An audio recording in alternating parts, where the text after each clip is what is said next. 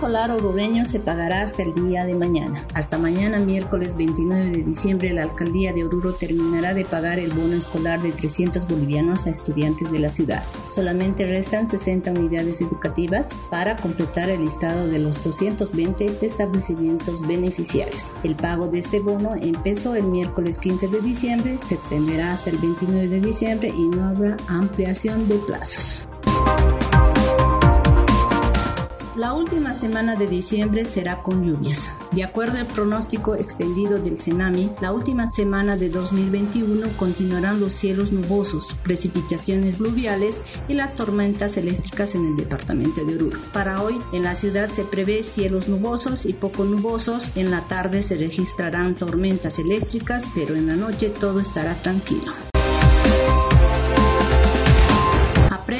Tres de los cinco jóvenes que robaron y golpearon brutalmente a una pareja en Oruro. La policía boliviana aprendió a tres de los cinco jóvenes que robaron y golpearon brutalmente a una pareja en Oruro. Imágenes de una cámara de seguridad muestran el momento exacto del delito registrado el 21 de diciembre. Una vez realizado el allanamiento, se ha logrado encontrar la prenda de vestir de la víctima, seis celulares, una tableta y otros elementos interior del domicilio intervenido por la policía. Dos jóvenes que responden a los nombres de Alex Kevin Fernández Rocha y Sumer Chambi Ortega también son buscadas por la policía y aún se encuentran prófugas de la justicia y se presume que están involucradas en el hecho.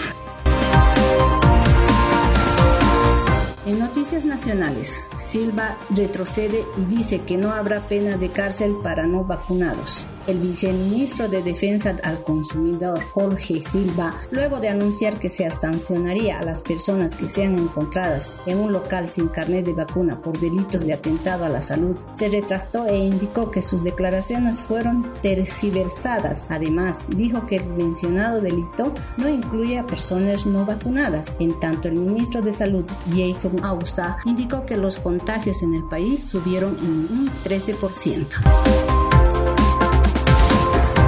Médicos piden que pruebas PCR sean gratuitas. Los médicos consideran que el gobierno debe subvencionar las pruebas PCR para aquellas personas que no quieren inmunizarse contra el coronavirus, por el alto costo que tienen y en caso de las personas que sufran alergias y no puedan recibir las dosis, deben ser eximidas de portar el carnet anti-COVID.